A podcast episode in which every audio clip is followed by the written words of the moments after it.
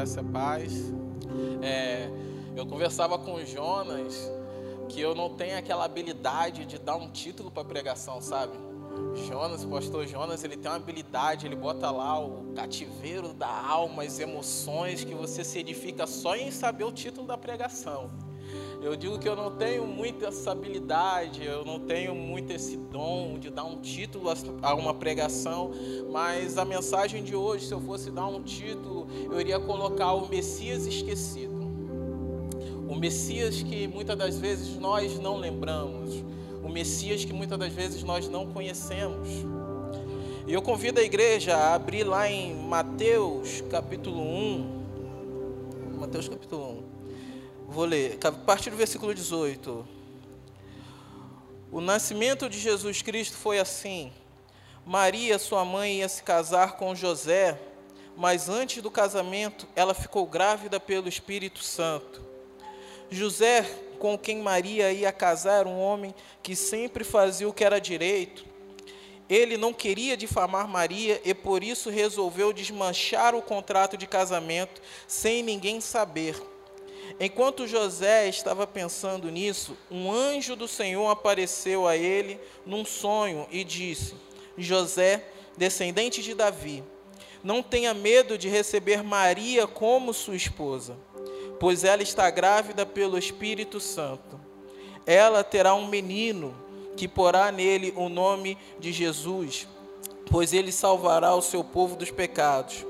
Tudo isso aconteceu para se cumprir o que o Senhor tinha dito por meio do profeta Isaías.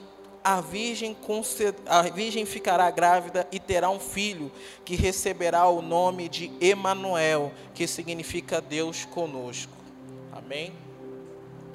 Aqui esse, essa passagem narra sobre o nascimento de Jesus, narra sobre como Jesus foi concebido, que foi concebido pelo Espírito Santo, e mostra o Espírito Santo dizendo é, qual seria o nome do Messias, que seria Jesus. E Jesus significa salvação, na verdade, Yeshua significa salvação. Mas o profeta Isaías, há séculos antes, ele tinha dito que o nome seria Emanuel, que significa Deus conosco.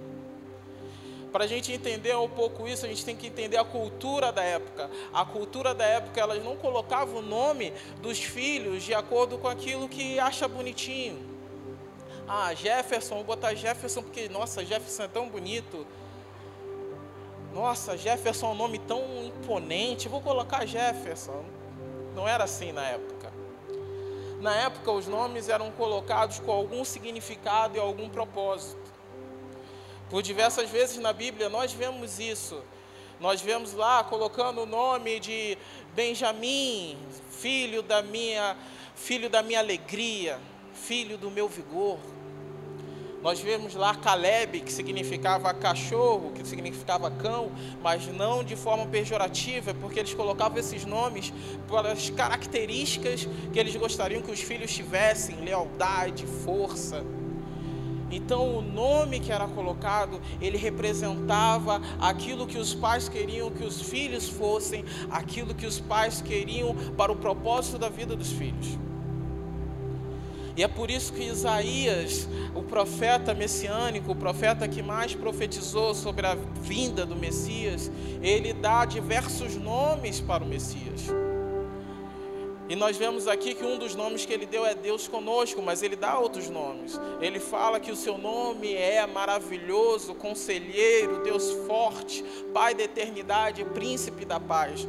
Porque porque era isso que Jesus, isso que o Messias representaria para a humanidade. Era esse o propósito do Messias para as gerações. E muitas das vezes nós esquecemos disso. Quando nós entendemos o nome, nós entendemos o propósito, aquilo que ele representa e aquilo que ele veio trazer. Então, quando nós falamos sobre Yeshua, nós estamos falando sobre o Deus da nossa salvação. E isso realmente é certo, é isso que nós pregamos, o Jesus da nossa salvação. Esse é o nome do Messias que nós conhecemos, que nós comumente falamos, que comumente cantamos e comumente pregamos. O Deus da nossa salvação, Yeshua.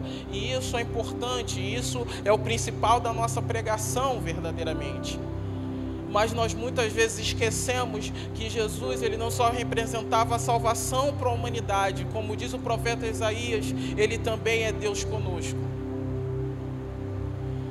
Isso é uma coisa maravilhosa quando nós paramos para pensar. Deus conosco é algo muito forte, é um nome muito forte, representa muita coisa, representa um Deus relacional. Quando Isaías fala que o nome dele será Deus conosco, ele está trazendo uma das coisas mais maravilhosas do Evangelho, que nós temos um Deus próximo que se relaciona conosco que nós temos um Deus que veio buscar relacionamento. Muitas das vezes nós esquecemos disso. Muitas vezes nós esquecemos que nós temos um Deus que primeiramente nos chamou para Ele.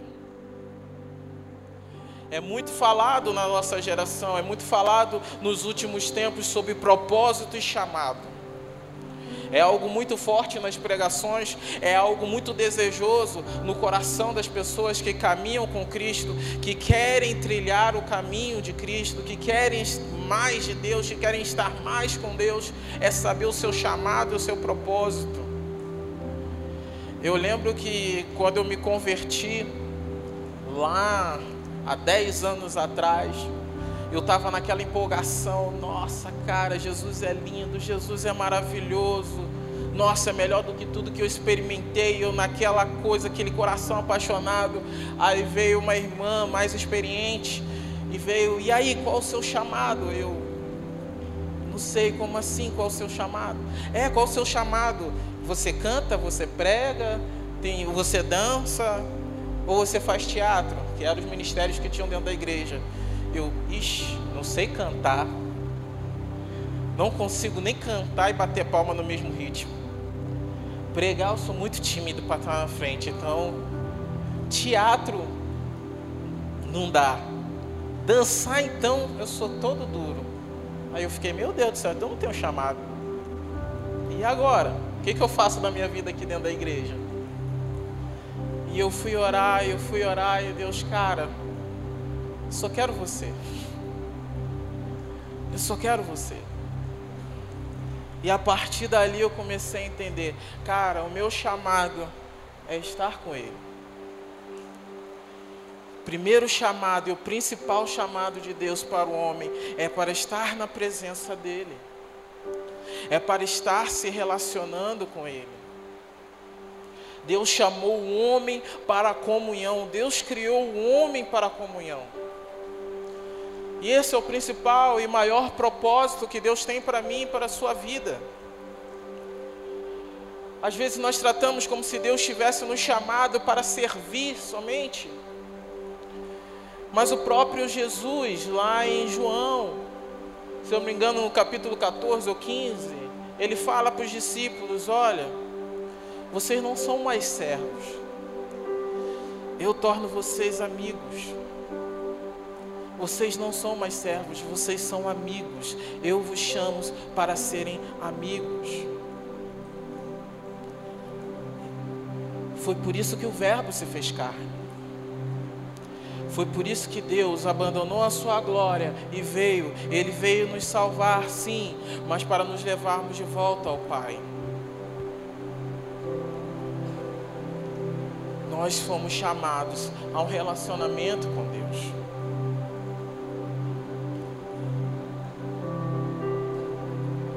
Falado de propósito e chamado, claro. Há uma vocação na vida de cada um de nós. Há uma vocação, há algo que o Senhor gerou em nós para estarmos alinhados com Ele no reino. Há um lugar de propósito, sim, de, de atribuições, de trabalho, de produção em meio ao reino do Senhor, sim. Mas nós não fomos chamados para isso, nós fomos chamados para a comunhão. Nós somos chamados para estarmos com Deus. Enquanto nós não entendermos isso, nós não vamos produzir com excelência. Meu querido, é possível você cumprir uma vocação e não estar na presença de Deus. É possível você trabalhar numa, na igreja, trabalhar no reino, produzir, ser até reconhecido em meio a homens, mas não ter nenhum relacionamento com Deus. Agora eu digo para você: é impossível você se relacionar com Deus e não frutificar. Porque o próprio Deus ele fala que ele é a videira e nós somos os ramos. E todo ramo que está ali enxertado na videira, da videira, ele vai produzir frutos. Quando nós estamos nos relacionando com Ele, nós vamos produzir frutos, mas são frutos vindo de um relacionamento íntimo com Deus, e não nas habilidades que nós executamos. Nós vamos ver exemplos disso na Bíblia rei Saul, primeiro rei de Israel, ungido de Deus. Saul foi chamado e ungido por Deus para reinar sobre Israel. Saul não veio de uma democracia, Saul não veio da sorte, jogaram ali no, na moeda e Saul ganhou e se tornou rei de Israel. Não, Saul foi chamado por Deus. Nós vemos lá em 1 Samuel que Saul ele foi cheio do Espírito Santo ele foi chamado para estar naquela posição de rei de Israel. Mas a palavra fala que a partir do segundo ano, aproximadamente, do reinado de Saul, Saul começou a pecar, Saul se afastou de Deus. Saul estava se preocupando mais com o cargo que ele estava exercendo do que o Deus que chamou para o cargo ao ponto que quando Saul pecou, o profeta Samuel veio exortar ele e falou: "Olha, o que você fez foi errado e o Senhor te rejeita. Deus te rejeita a partir de hoje". E sabe o que Saul fez? Pegou: "Eu pequei. Eu sei que errei, mas vem e me honre diante dos meus homens. Não me deixe ficar envergonhado diante do meu exército. Vem e me honre". Saul mostrou ali que o coração dele estava no cargo ele se preocupou mais do que o exército dele ia pensar dele, do que o próprio Deus estava pensando. E a partir dali ele perdeu total comunhão com Deus. A partir dali a palavra fala que ele era atormentado por um espírito maligno. Tanto que Davi tinha que ir lá tocar a harpa para que ele se acalmasse. E isso foi no segundo ano de reinado de Saul. E Saul reinou aproximadamente 38 anos depois disso. 38 anos como rei de Israel, rei do povo de Deus. Nesses 38 anos, Saul venceu guerras, Saul venceu batalhas. Saul estabeleceu o reino de Israel. O reino de Israel avançou e prosperou no tempo que antes do reinado de Saul eles passavam um certo sufoco. Mas a partir dali o, o reino se estendeu.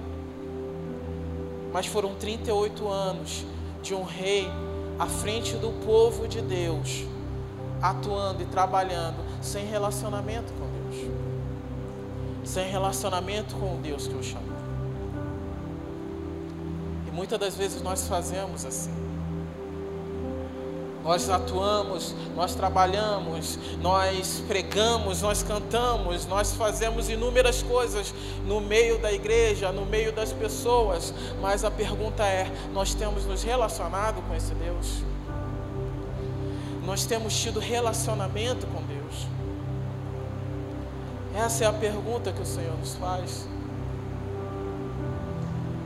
se não foi chamado para estar é, recebendo um cargo dentro da igreja, você não foi chamado para ter uma atribuição, você não foi chamado para exercer um cargo diante dos homens, você foi chamado para comunhão com Ele. Não é a mudança de status no Facebook que vai fazer alguma coisa, é a conversão do seu coração para com Deus. A palavra fala que o Senhor, que o chamado do Senhor Jesus foi o chamado da reconciliação. para reconciliar o homem com Deus. E esse chamado se estendeu a nós, o chamado da reconciliação, de reconciliar, ou seja, lá em Romanos 5 fala que nós éramos inimigos de Deus, separados, mas o grande, grande amor de Deus fez com que Jesus se tornasse carne, morresse, para que nós nos reconciliássemos com Ele e nos tornássemos filhos outra vez. É esse o chamado ministério. Nossa preocupação não é se a pessoa está vindo para a igreja ou não. Nós vemos pessoas mais preocupadas com quem está dentro da igreja do que se a pessoa está no Senhor ou não a pessoa tem que estar no culto, tem que estar dentro da igreja, não importa o que ela esteja vivendo e fazendo fora dela, o importante é que a pessoa esteja dentro da igreja. E no dia que a pessoa falta é chegada, e por que, que você faltou? Você tem que estar dentro da igreja, você tem que estar aqui. Mas não quer saber se a pessoa tem realmente um relacionamento com Deus não quer saber se a pessoa está buscando a face, se a pessoa está tendo a experiência com Deus, não importa.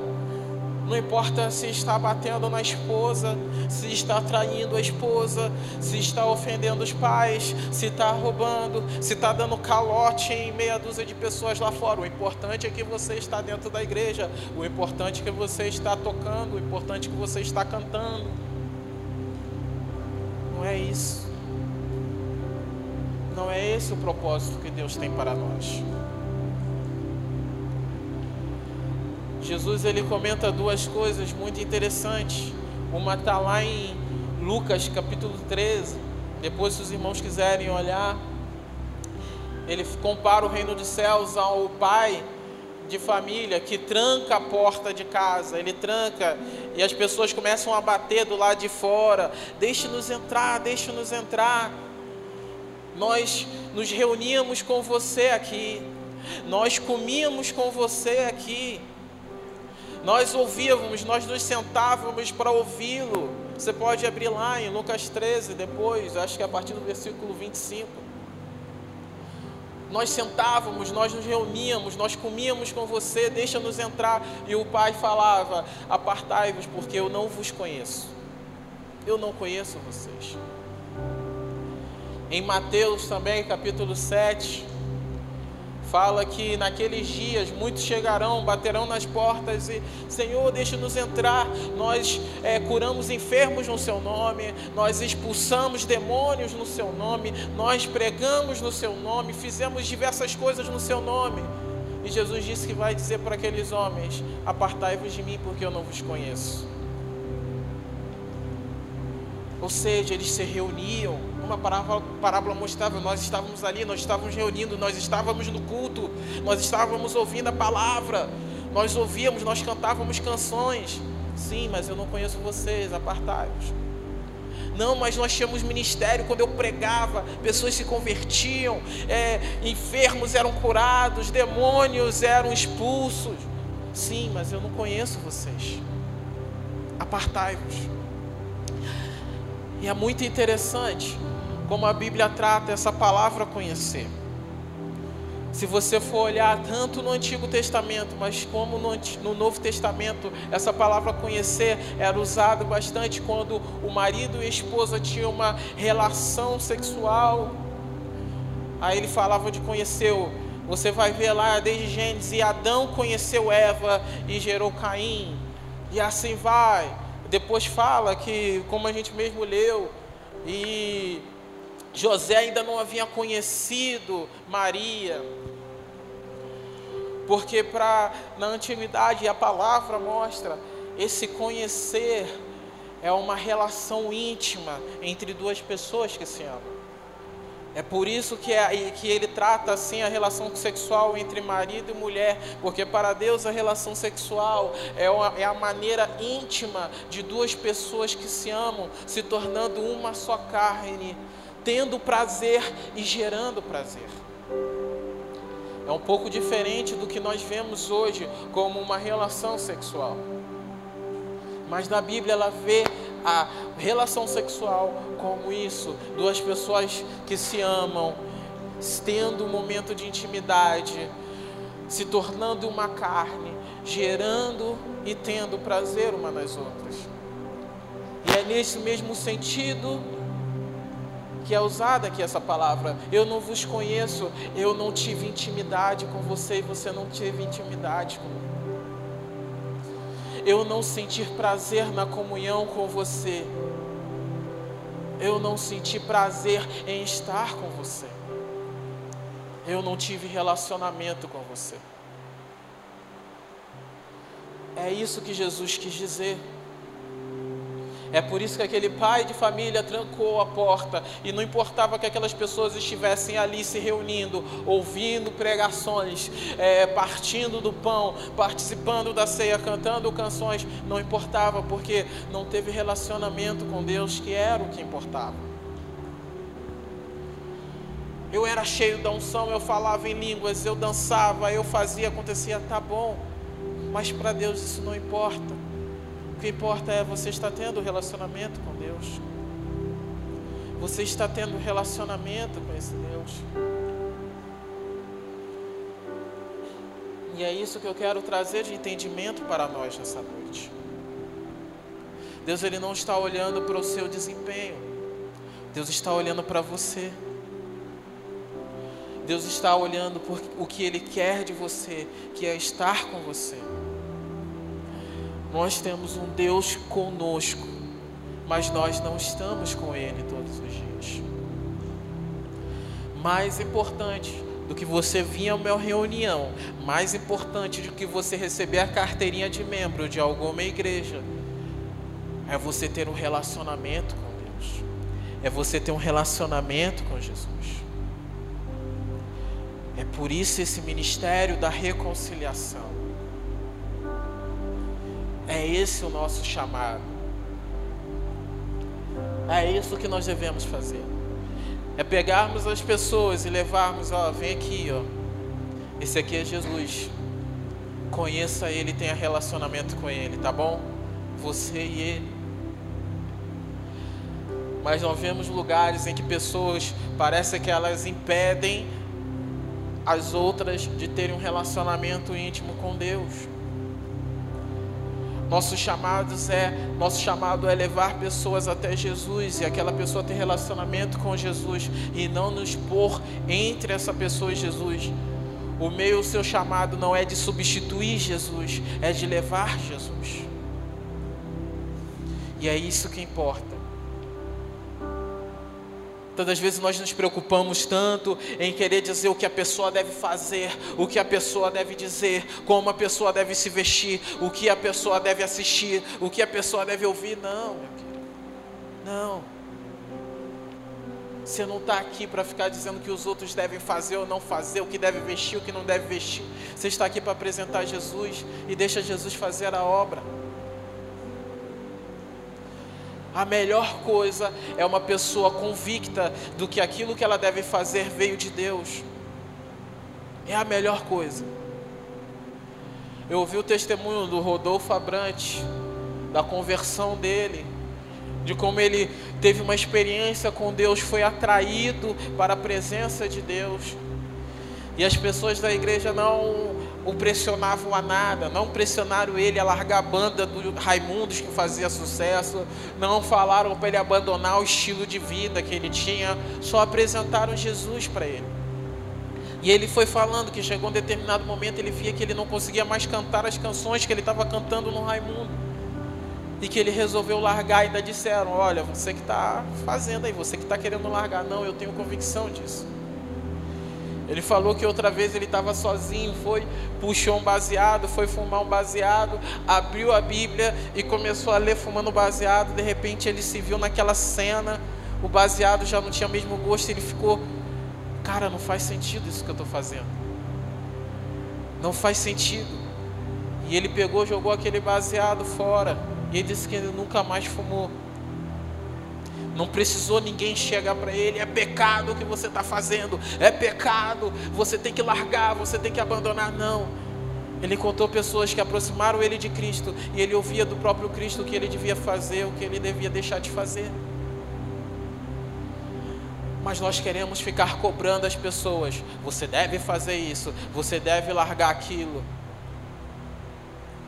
Não gerando convicção e relacionamento entre as pessoas com Deus. O que, que Deus está dizendo para você? O que Deus quer, como Deus te vê. A palavra fala que nós temos um amigo fiel. Tem amigo melhor do que esse? Tem amigo melhor do que esse? Uma vez me perguntaram, Jefferson, e aí? Deus tem uma pessoa separada para a gente casar? Tem uma pessoa e eu tenho que saber quem é essa pessoa, procurar essa pessoa para casar. Sou predestinada a casar com alguém. Eu para ele, meu irmão, não sei não. não sei disso não. Então, meu irmão, eu só faço o que eu fazia antes. Eu tinha amigos, quando eu me interessava por alguém, eu, e aí, cara, tô afim daquela menina ali, e aí? Rapaz, é uma boa. Eu só mudei meu amigo. Eu só mudei meu amigo. Eu virava para Deus, Deus, meu coração está se inclinando para isso aqui. E aí, o que, que o Senhor acha? Deus, eu estou desejando fazer tal coisa. E aí, o que, que o Senhor acha? E meu irmão, eu digo para vocês, eu apanhei muito dentro da igreja por causa desse estilo. Porque vinha pessoas diziam, não, você não pode dizer isso, você não pode fazer aquilo. Aí eu, cara, mas Deus está tocando no meu coração que é para fazer, eu vou fazer. Desculpa. Lhe respeito, respeito a sua opinião, mas eu tenho convicção do que Deus falou no meu coração. E eu vou. E essa é a melhor coisa que nós podemos fazer para a nossa vida. Nós temos um amigo fiel que se você permitir, Ele vai estar com você nos teus negócios, Ele vai estar com você nos teus estudos. Você tem um amigo fiel que pode ter relacionamento com Ele e evitar a frustração de estudar dois, três anos para passar por uma faculdade e estar tá lá um ano, dois anos, até três anos numa faculdade e ver que não era aquilo que você queria fazer, você vai ver, está se decepcionando. Nossa, passei tanto tempo para fazer essa faculdade e agora eu vi que não é para mim. Cara, tem muita gente assim. Você pode poupar esses seis, sete anos de frustração, perguntando para esse amigo: e aí, Jesus? Esse caminho aqui é bom? Essa faculdade vai ser boa? Essa faculdade aqui é para mim? O Senhor me conhece, o Senhor conhece meu coração. O Senhor conhece o meu temperamento, o Senhor conhece meus pensamentos. Então o Senhor sabe melhor do que qualquer um se, aqui, se esse caminho vai ser melhor ou não. Deus nos chama para um relacionamento, para andarmos com Ele, para experimentarmos o melhor dessa terra.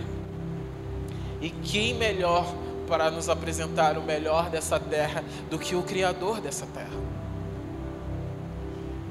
Quem melhor para nos levar a níveis mais altos, a viver uma vida abundante, do que aquele que criou a vida? Não há ninguém melhor. E a partir do relacionamento que nós temos com Ele, Ele vai revelando o nosso destino. Ele vai revelando quem nós somos e aonde nós somos produtivos. Abraão estava lá na sua terra com a sua família. E veio Deus e sai da tua terra, da tua parentela e vem. Vem para a terra que eu te mostrarei. Vem que eu vou fazer de ti uma grande nação. Vem. Abraão não sabia o que esperava ele, mas ao caminhar com Deus, Deus foi revelando. Tanto que o nome dele era Abrão e depois se tornou Abraão, pai de multidões. Um homem com 100 anos de idade, sem nenhum filho, com a esposa estéril aos 90 anos, e Deus chamando ele de pai de multidões. E ao caminhar com Deus, Abraão foi entendendo o seu propósito. E até hoje nós o conhecemos como o pai da fé. Os próprios, os próprios discípulos, Jesus vinha Vem, me segue, vem e anda comigo. Vem, eu vou fazer de vocês pescadores de homens, mas venham, caminhem comigo, estejam comigo, andem comigo. Não pense muito no que você deve fazer, pense mais em caminhar com Ele, em conhecer o coração de Deus. Porque no momento que você tem um relacionamento íntimo com Deus, Deus ele vai compartilhando o coração dele com você. Mas Abraão ele foi é, chamado de pai da fé não porque simplesmente ele obedeceu, não porque ele obedeceu ali mas porque ele creu na ressurreição, como em Hebreus fala, que no tempo em que não se ouvia falar de ressurreição, Abraão creu que Deus poderia ressuscitar o filho dele, por isso que ele entregou, porque ele cria na ressurreição, é por isso que ele era o pai da fé. Mas aquele chamado ali não foi só para mostrar que Abraão era um pai da fé, mas foi um chamado de Deus para que Deus conhecesse o coração, compartilhasse o coração dele com Abraão. Para que Abraão entendesse ali o que Deus tinha no coração. No momento em que Abraão entregou seu filho para Deus, Deus olhou e viu Abraão: Abraão, agora você é meu amigo, porque você entende o que há no meu coração. Eu vou entregar meu filho, o meu único filho, para resgate da humanidade. Então, agora, ao entregar o seu filho, você entende o que há no meu coração. E agora você é meu amigo e eu não posso mais esconder as coisas de você. Deus nos chama para compartilharmos o coração com Ele. Deus nos chama para nós sentirmos o que há no coração dele. E aí sim, nós vamos ir a níveis mais profundos do nosso chamado, da nossa vocação.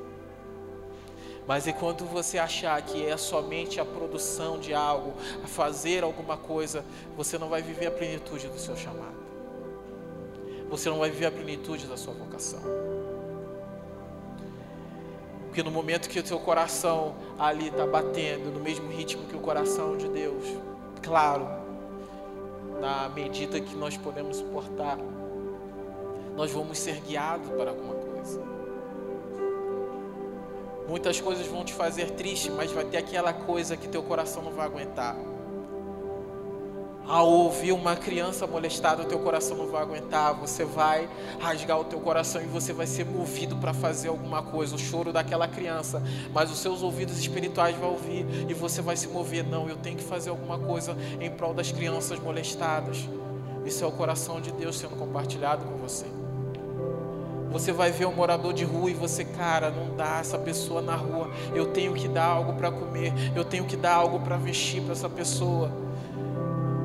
Você está se movendo porque o coração de Deus está sendo compartilhado com você. Você não vai simplesmente cantar uma canção. Você não vai simplesmente pegar um monte de canções ali. O que, que é a canção do momento? A canção do momento é Alessandro Vilas Boas. Beleza, vamos tocar. Não vai ser simplesmente assim. Você pode até cantar as músicas dele, mas você vai fluir da sua maneira, da maneira que Deus está colocando no teu coração. Você vai começar a liberar espontâneos, que não está vindo de você, está vindo do coração de Deus.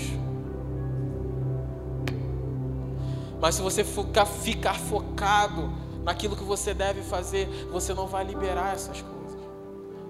Você não vai liberar aquilo que o Eterno quer liberar para a nossa geração. Você vai liberar somente na intimidade com Ele. Aí as canções que você vai entoar vai ser diferente. A palavra que você vai compartilhar vai ser diferente, porque vai ser algo do coração de Deus que vai tocar as vidas. A sua conversação vai ser diferente. A sua maneira de falar vai ser diferente a influência que você vai exercer no seu trabalho, na sua faculdade, no seu colégio vai ser diferente.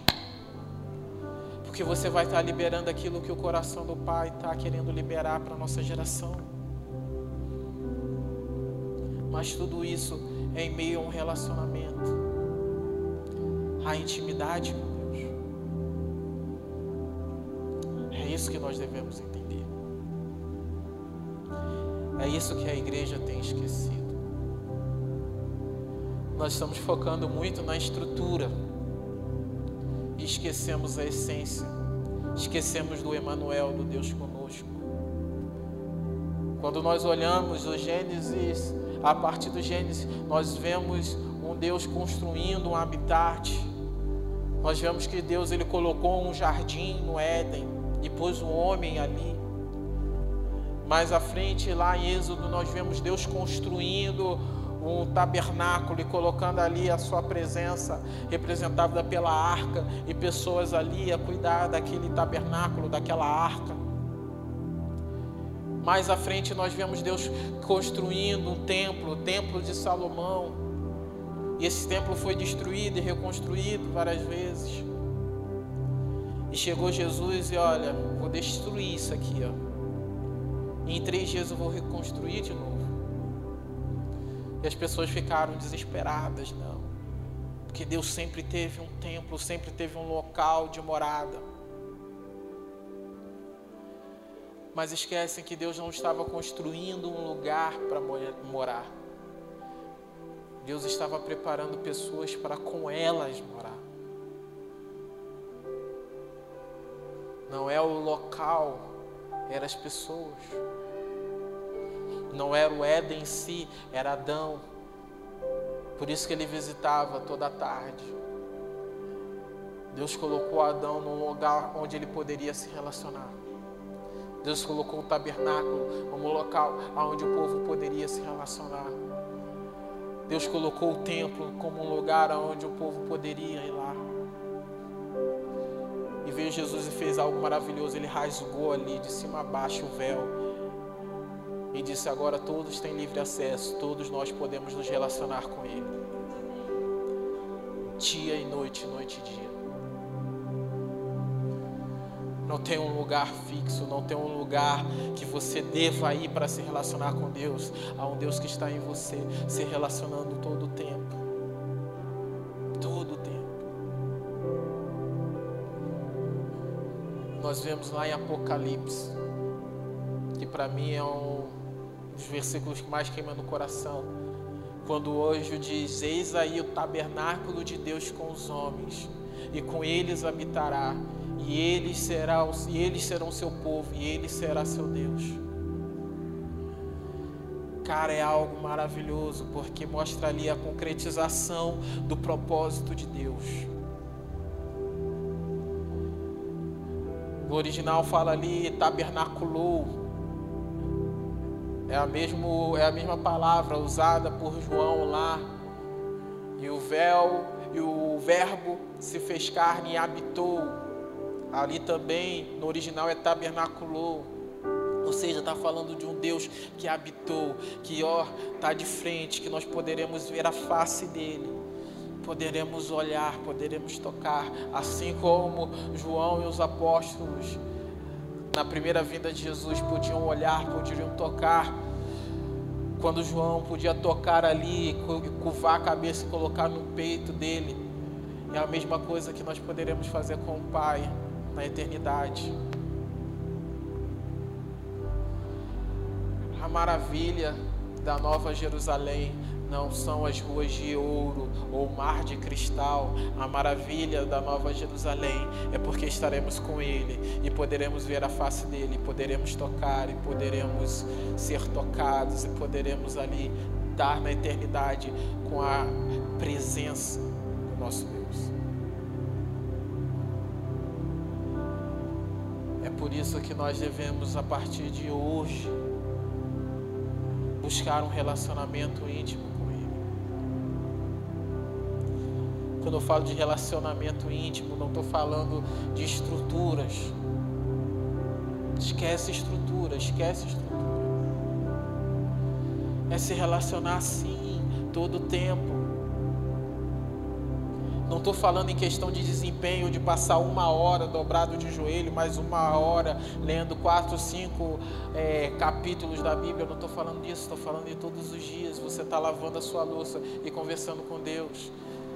Você está dirigindo e conversando com Deus. É você estar no teu trabalho conversando com Deus. É você estar assistindo um filme conversando com Deus.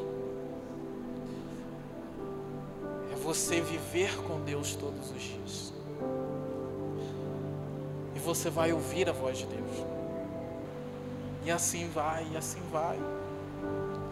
Assistindo um filme, assistindo um desenho, ouvindo canções. Compartilhe esse momento com Deus e ouça Deus falar com você. E ouça o Deus conosco, um Deus convosco. Compartilhar o coração dele com você.